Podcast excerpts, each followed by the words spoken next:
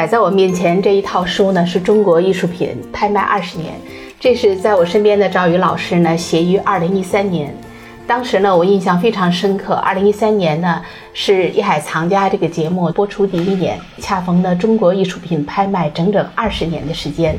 赵老师呢，作为中国艺术品拍卖的亲历者，写下了这套可以说在行业内是一个标志性的工具书，现在叫教科书。教科书。对，时光呢过得非常快，一转眼呢，现在。中国艺术品拍卖已经走到了三十个年头。今年呢，再次见到赵老师，阔别这么久，哎呀，老爹现在已经是八十六岁了，还是那么精神。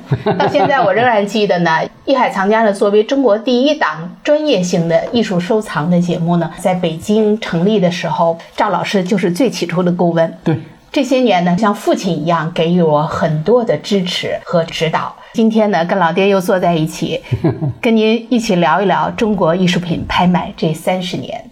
九二年啊，当时呢，第一场的拍卖就叫九二国际艺术品拍卖会，您可以说是参与了筹备。九二年，北京经过当时的市长批准，让北京市文物局。组织几家企业办了一次北京九二拍卖会，在团结湖的二十一世纪饭店。可是呢，他们没有经验。那个时候，我在中国画研究院担任副院长，北京市的文物局长把我请到他们这个单位来，帮着他们作画。当时呢，我出了两条意见：一，你的工作人员要从北京市文物商店抽调，他们懂文物；第二，你的拍品一定要是文物。文物是什么呢？中国的规定，一九四九年以前生产制作的工艺品，这以前的都属于文物，老百姓不能买卖，不能够出口，是这么一种状况。一九九二年这个时候嘛，特别是香港拍卖市场，苏斯比和佳士得两家，对影响非常大。我记得我是一九七九年去的香港，考察香港的文物艺术品市场的价格。七九年到香港就认识了张宗宪，哎，张宗宪是苏茨比和佳士得的大客户，对，他呢。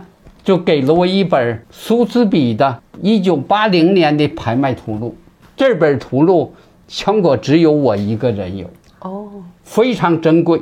因为呢，这本图录拍的是中国一个大的收藏家，叫裘延之。裘延之现在他的儿子在主持苏斯比的拍卖。裘延之的这个拍卖图录，全国只有我一个人有。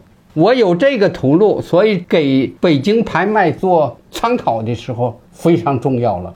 就参照人家怎么操作，买家卖家各负什么责任，这些说明都在这个书上，就原封不动的给搬了过来。在那个时候起到了一个重要的一个借鉴的作用，重要的借鉴作用。对，那因为张宗宪是我的好朋友嘛，不管你哪家拍卖公司想请他，都要找我。找我才能找到他，一开始也挺好玩的。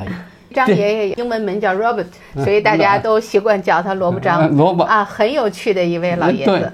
呃，他呢整整比我大十岁，但是呢，我们两个是一个交易最好的朋友。我七九年去香港，他那时候嘛在香港开着三个铺店，卖文物、卖珠宝、卖首饰，来找我。我回来之后，他在到北京来。那时候我在国家文物局管文物商店工作，他来北京就是我接他。全国的拍卖公司从一九九二年到九三年之后陆续的成立。对，嘉德需要他，我给他请过来。他呢，每个拍卖会都是拿一号牌。他这个人也很热情，不管嘉德拍卖、瀚海拍卖。中贸拍卖、上海静华拍卖，他都是啊到那儿去教人家。第一，你拍卖要选日期，苏斯比和佳士得哪一天在纽约拍，哪一天在伦敦拍，他都掌握。对，我们大陆上的拍卖公司要一定避开人家的拍卖，你的客人才能来。是，从选日期。编拍卖图录，以至于训练这个拍卖师。几个重要的拍卖师，你比如王刚，你比如嘉德公司的老刘，都是他一点点的教出来。你要怎么样举牌儿？第一次、第二次、第三次落锤，对，编图录甚至都讲得很细。这个图录一开始要选出价格不要高，但是呢大家很喜欢的东西，使得你的开场嘛要红火起来，很快就进入高潮。图录怎么拍，他都亲自指导。说实在的，中国的近现代的文物艺术品拍卖，应该是受苏斯比和佳士得中间的前线人就是张宗宪。嗯，我们的逐渐的成熟起来，张宗宪呢，在我们国家起了很大的作用，因为他带来了西方的开放的文化。我们大陆那时候，我们的民族文化都是很死板的，嗯，比较保守保守的。对，他带来这些个，除了商品交换形式之外，包括我们的一个文化对外的交流，都起了很大的作用。也是从九二拍卖之后呢，可以说中国正式拉开了文物艺术品拍卖的这个序幕。在之后呢，上海朵云轩呐、嘉德呀、北京的瀚海呀、北京荣宝啊、四川的汉雅、中茂盛家陆陆续续成立。可以说呢，在这三十年当中呢，这个行业发展的非常的迅猛。一零年以后呢，它受到一些整个市场的一些影响，尤其最近这几年哈，经济上有一些下行。但是现在的中国拍卖市场的整体的成交额也还基本稳定在两百五十亿到三百五十亿人民币之间，这是一个非常庞大的市场。对的，中国文物艺术品拍卖市场呢，三十年大体是两个阶段。第一个阶段就是一九九二年开始，那个时候呢是不允许拍卖的，但是呢，经过国家特别许可开始的，经营起来大家伸不开手脚。华晨拍卖总经理甘学军说：“我们每场拍卖脑子都顶着一个雷，因为你是在法律上是不允许的，是特别许可的。从一开始，在国家文物局呢定了六家试点单位，摸索经验。后来呢，发展到全国，把这个文物艺术品拍卖的规程《文物保护法》进行了改革。一九八二年的中国的文物保护法是文物不是商品，群众是不许买卖的。到了一九八二年，中国的第二部《中国文物保护法》出台，就把拍卖写入了中国文物保护法。拍卖文物艺术品要经过文物部门鉴定之后允许拍卖，从此我们的拍卖就开始解开了那些个桎梏。一开始，你比如九二这场拍卖会，两千多件东西才卖了三百万美金，嗯，很少。但是呢，它起了一个政策上的突破。到了一九九三年，上海朵云的一场拍卖，拍到八百万。哎呀，那时候八百万就震动了全国。中国嘉德九三年秋季首场拍卖一千三百万。中国北京保利一九九四年的春季拍卖三千三百万。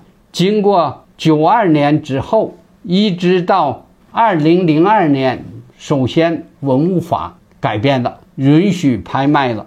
所以呢，第二个阶段就是在法律允许的情况下，文物艺术品拍卖蓬勃发展了，一直到二零一零年、二零一一年，就达到了第三个高潮，两个阶段的第三个高潮。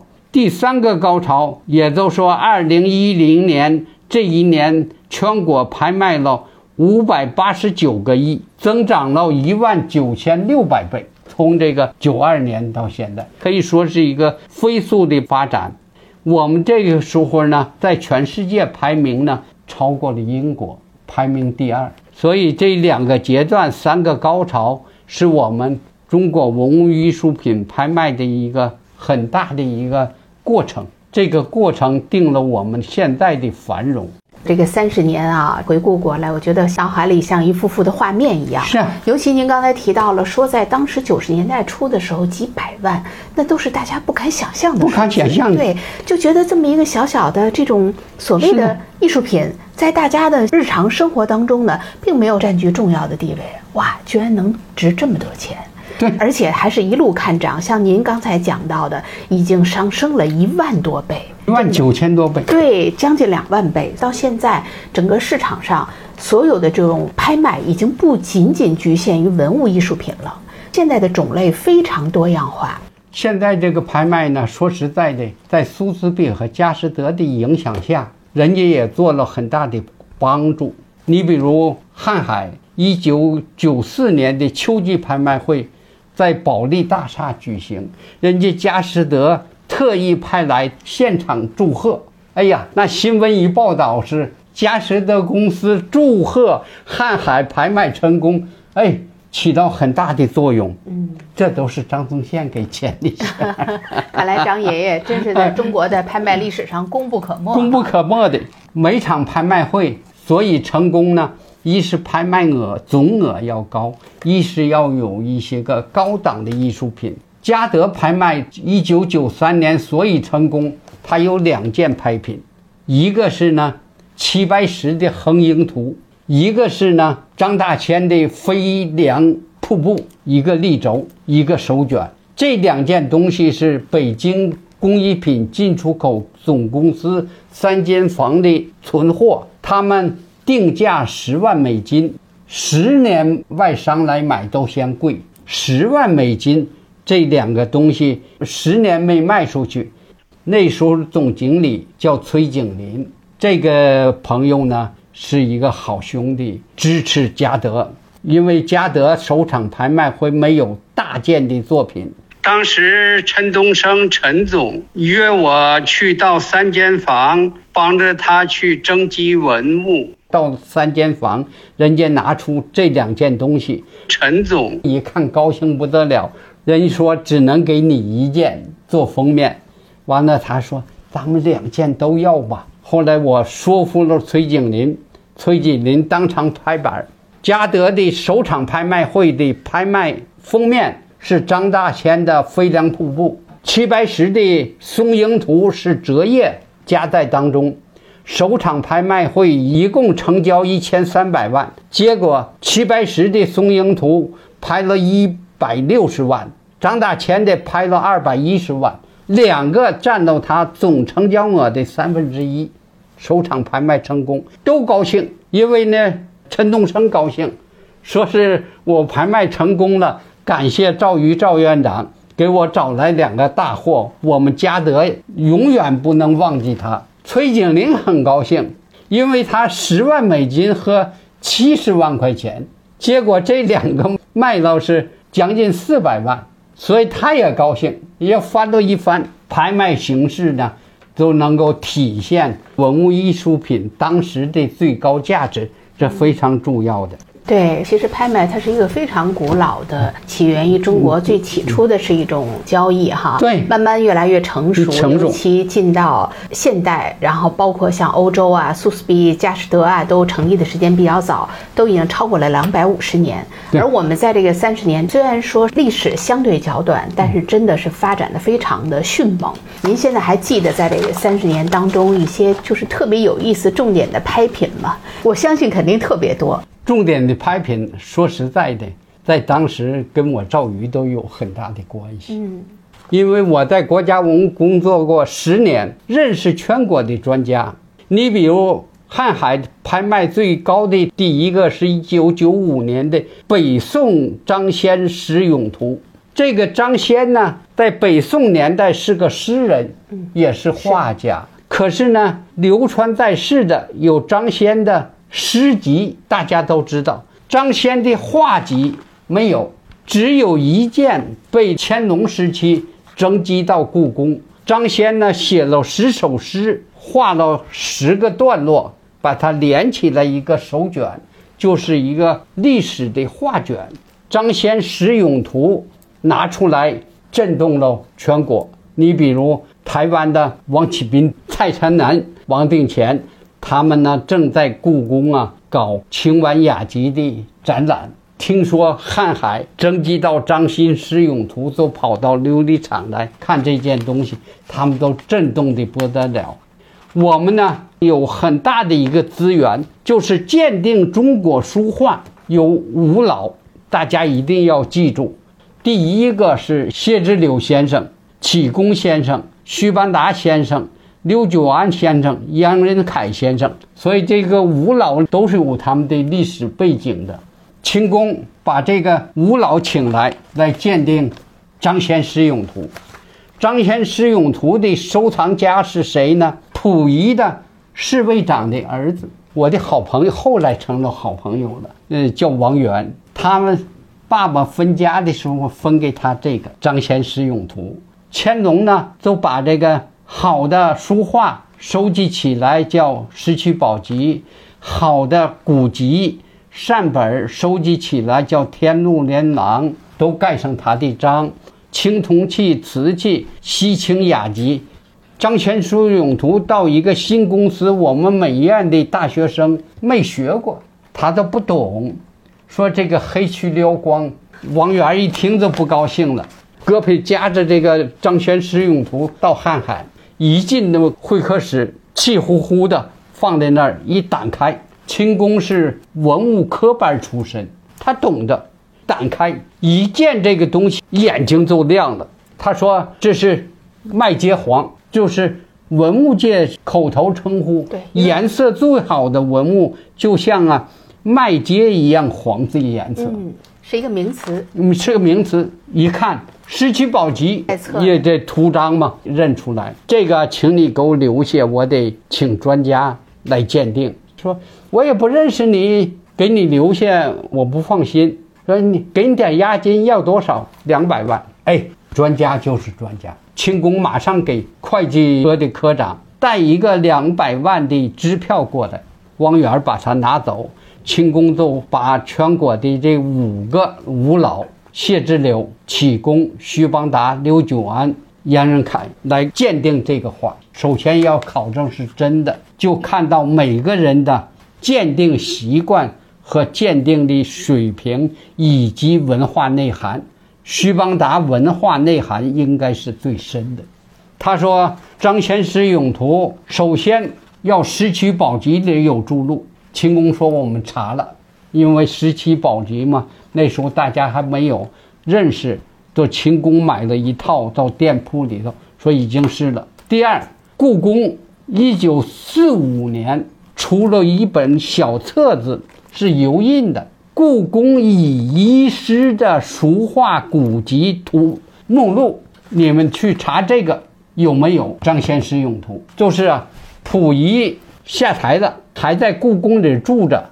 他为了筹备复辟的军饷，就把这个故宫的文物嘛交给溥杰他弟弟带出去。带出去之前的拉一个账单儿。这个账单等着那个溥仪离开故宫之后，四五年，故宫就发现这个账单就印了这么一个小册子。因为我嘛在故宫办公办了四年半，对故宫非常熟，我去了，哎，把这小册子我复印了一本拿回来。哇，这这上有注录哦，原始资料。徐邦达呀，还有一本元代的周密写了一个。燕云过眼录，因为元代离着南宋和北宋最近，那个上头如果有记录，这个东西都是确真无疑。周密呢是南宋的一个县长，文化很高。到了元代呀，就辞掉了官，去拜访各个收藏家，谁家有存着古画，他都给记录下来。完了呢，出了一个目录小集子。哎呀，这么一听啊，徐邦达伟大，他的文化底蕴之高，所以就促进我要把这些老专家的意见赶紧写出来公开发表。我就写了一篇叫《金秋千年国宝落谁家》，完了，先在《北京晚报》登了个整版，《北京晚报》的那时候一件艺术品登整版是第一次，一共登了两个，都是我写的文章。中央电视台刘金山来采访，完了在新闻联播的时间播了这个张先使用的。哎呀，在当时全国名声大振。五个专家认为这是故宫留出去的，必须故宫买。于是徐邦达就去找故宫的院长，叫杨新。那时候杨新副院长主持工作。杨新，那张先生用图你要去买，没钱。你这个院长还不如让我当呢，因为他是他老师。气哄哄的出来到国家文物局，到国家文物局找局长，局长说没钱，他直接找中央领导。中央某领导当时就批了财政部拨款专买这件东西，一千万。那时候一千万天文数字。天文数字。明天拍卖，今天晚上清宫把杨欣、王源和他他们仨晚上十二点叫在一起，一定要叫姑姑买。就问王源怎么办？哎，王源这同志好朋友，够哥们儿，给清宫面子，就是一千万。卖多少我都要一千万，三个人签了这个合同，这是谁都不知道的。秦公死了，现在只有我知道。对，秦公也是非常遗憾啊，遗憾。他后来嗯，这个他们三个签了字，在金广中心拍这场。那个台湾蔡成南是台湾的首富啊，当时秦公嘛都派我和我的夫人两个到中国饭店王府井那大饭店去陪着他一个礼拜。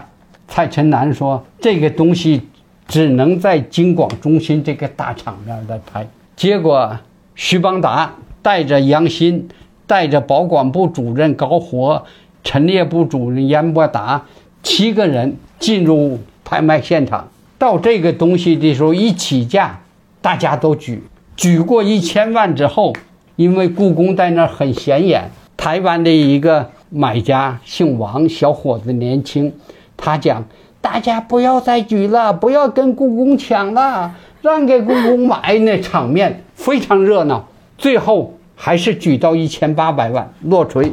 新闻报道一千九百万，因为加十百分之十的佣金成交。实际呢，人家汪源应该说半买半捐，只拿到了一千万。所以直到现在，我还认为。我们文物部门应该表扬王岩这种精神，这也是我们拍卖的形式其中的一个创造。在拍卖呢，国家文物局有两条顾虑，为什么不放开？一是怕拍出土文物刺激挖坟掘墓，所有的拍品都要经过文物部门的鉴定专家鉴定，出土文物都要拿下来。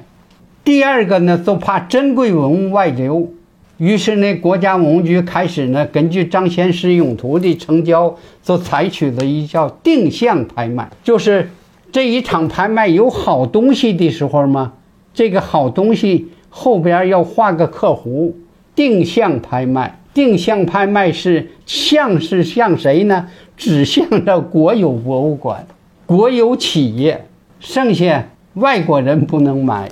私人不能买，私人企业家不能买，这有一个什么问题呢？文物倒是不能外流了，但是呢，不能竞争到最高价，因为缺少了竞争对手，缺少了市场的市场的这个这这样呢，就影响了拍卖的真实的价格。直到二零零六年，嘉德公司征集到了一通书札，是陈独秀。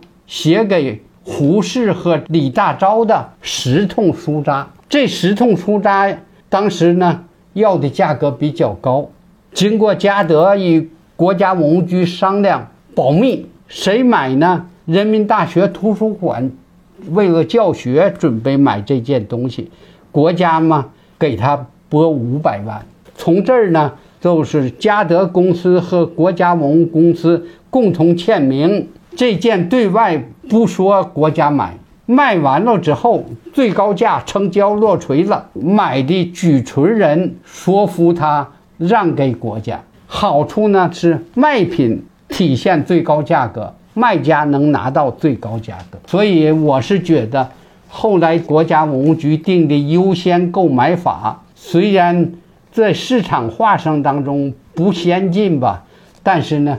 还比过去进了一大步，体现了它的最高价值。于是呢，到了二零零二年，《中华人民共和国文物保护法》明确规定了，经过国家文物部门批准的拍卖公司可以拍文物，而且呢，老百姓也可以买文物。从此，群众可以在拍卖会上买文物艺术品了。这是一个很大的一个贡献。赵宇老师，您说在这个三十年过程当中呢，肯定也是制定了不同法律法规去迎合市场的发展。您感觉就是对于欧美来讲呢，我们在最起初起步的时候也是参照和学习了当时人家很多规则，人家的现成的现有的经验。对，但是中国现在发展到三十年了，我们建立了属于我们自己的这种特点和优势。对于中国来讲，咱们的艺术品拍卖市场跟欧美之间有一个什么样最大的这种不同和优势呢？中国的文物艺术品市场有它的一个特点，全国建了一个中国拍卖行业协会，中拍协。中拍协下边有很多专门的拍卖，你比如汽车、文物艺术品。文物艺术品叫艺术品拍卖委员会，它有很多委员会。中拍协文物艺术品拍卖委员会有一个好处，能组织全国的优秀的专家的领导、优秀的企业的领导到国外参观学习。他们组织过几次到欧洲去学习苏斯比和佳士得经验。并且建立了很密切的联系。第二，摸索自己的经验，吸取欧美的经验。中拍协又起草了一部《中国文物艺术品拍卖规程》，一百三十多个条目，这样就使得我们中国的拍卖企业走向了正轨。这一个规程，它的。历史作用不容忽视的，而且还制定了自律的条款，使得文物艺术品企业怎么样征集、怎么样做图录、怎么样找卖主、怎么样不违规，得到了一个保证。这个呢，在世界上是没有的，只有我们这个国家呢，有这么一个统一的规程，哎，还是比较完善的。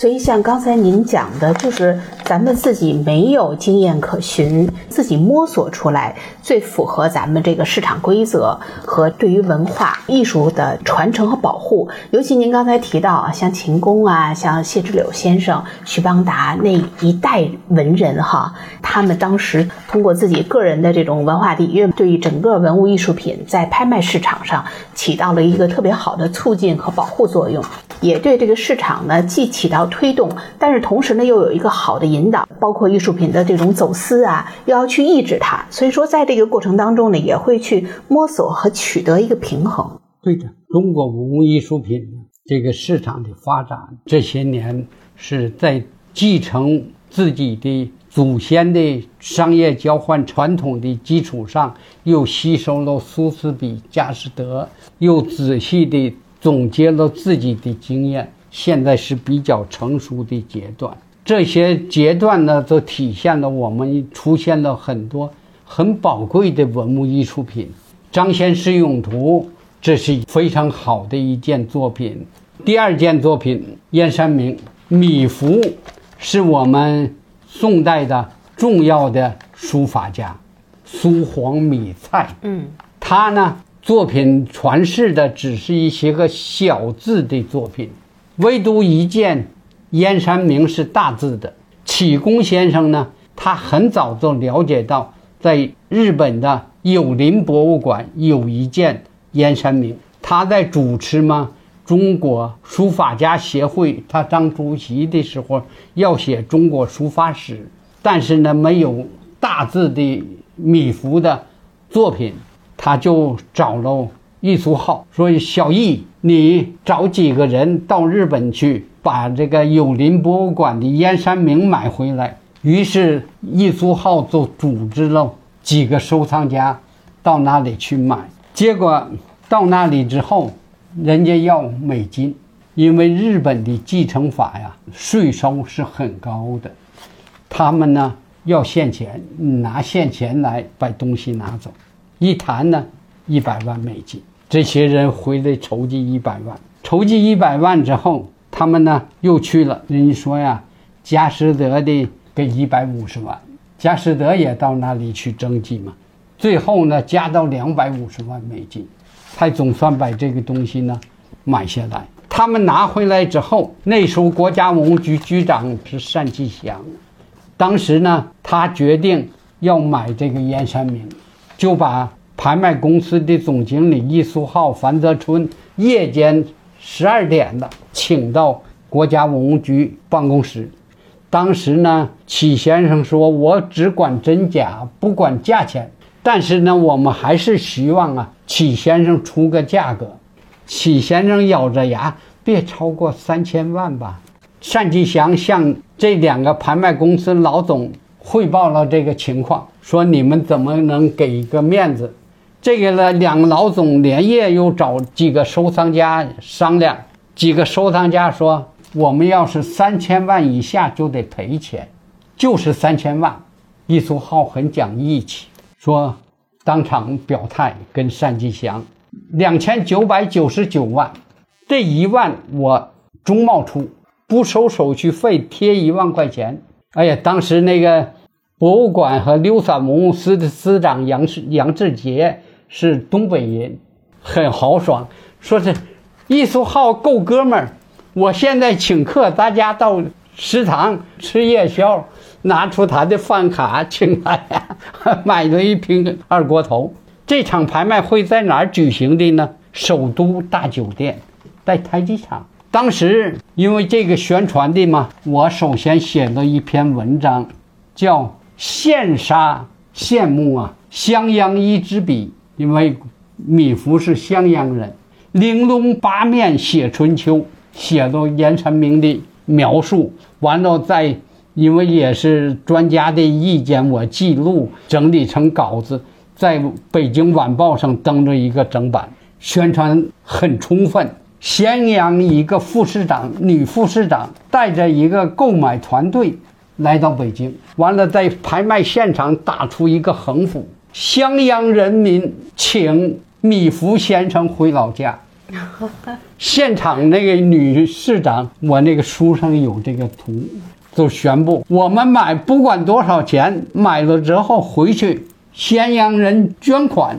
买这个东西，嘉德的那个大连的万达老郭说是我们盖一个燕山楼买这个东西，但是呢内定王定乾要出七千万买这个东西，最后还是按照国家文物局的内定，现场由刘新会举锤，大概有十家电视台长枪短炮对着这个拍卖台。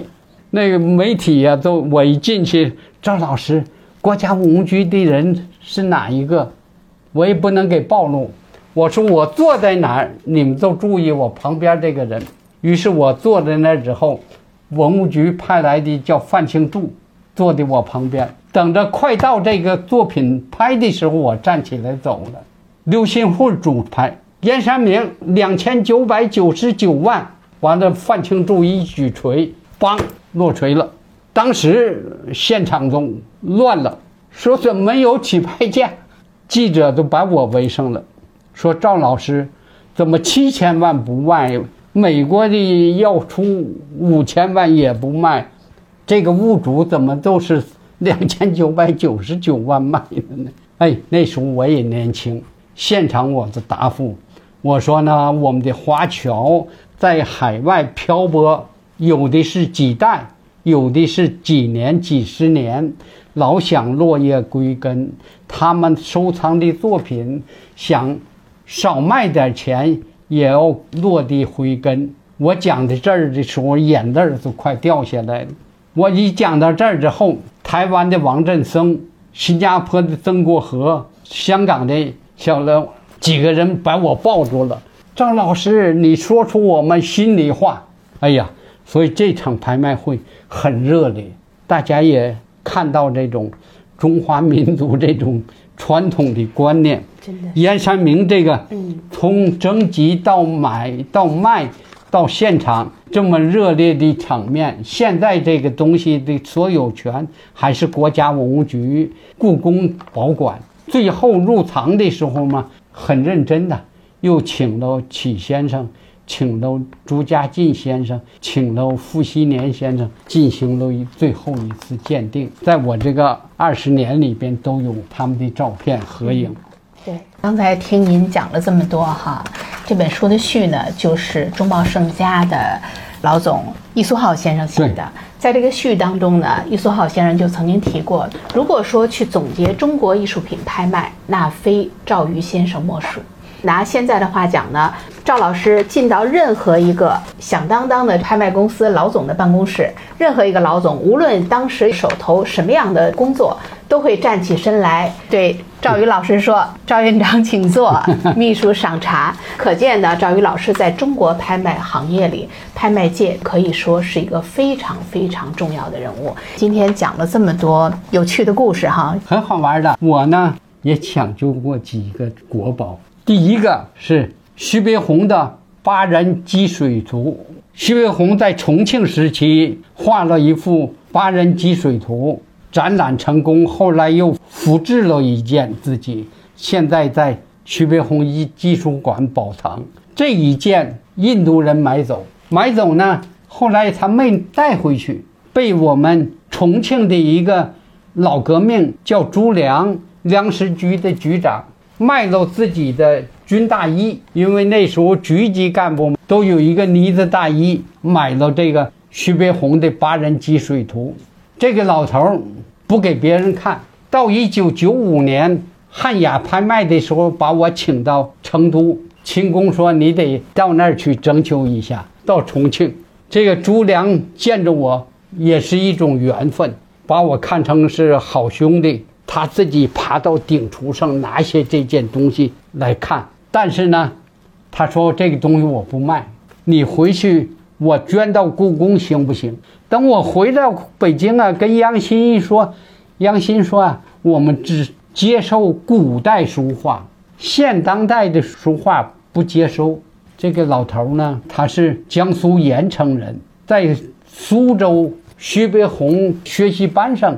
听过徐邦鸿的课，所以他到重庆当了粮食局长之后，卖了自己的大衣，买了这个东西，保存着是他跟徐悲鸿老师的情谊，要捐给故宫没捐成，完了拿到北京，结果一展览，《北青报》出了一篇文章，说八人积水图在印度怎么会来拍卖公司呢？这是个假的。明天就拍了今天登的这文章，清宫呢赶紧给老头打电话撤拍，等着这个过两年再拿出卖。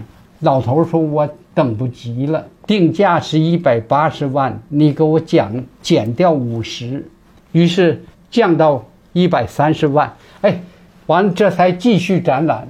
那个展场啊很好玩，青岛一个收藏家，他呢懂文物。和别人合作，好东西他都去买。他知道这个是真的，于是呢，他就站在这个东西展览三天，站在旁边三天。有谁一看假货，有谁一看，这也是个我这个文章这都有啊，你们去查。于是呢，拍卖的时候，起价一百三十万，王刚主锤，八人机水壶一百三十万，他举锤了。举牌了，谁都没举，落锤，他捡到了这八人积水图，一百三十万他买成了。三年之后，他拿出来又卖，卖了一百一千六百万。最后，到了这个二零零六年，新疆广汇卖了一点七个亿。这个为什么呢？因为我写的一篇文章叫《如椽巨笔写八人》。那个笔呀，就像大的一个领条一样，写的八人，把这个老头的收藏过程、艺术品味怎么高，全都给描绘了。图什么，这个书上都有，文章也有。有了这个文章，所以挽救了这么一件国宝。我很赞成谢之柳先生说的一句话：对于看不准的文物艺术品，要留给我们的后人。我们的后人比我们聪明，不要轻易的把它都给枪毙。所以呢，对于那种随便说文物是假的，我是很不赞成的。嗯，所以说啊，这么多年啊，您也是给这个文物市场上等于树立了一个正气，带来一股清流。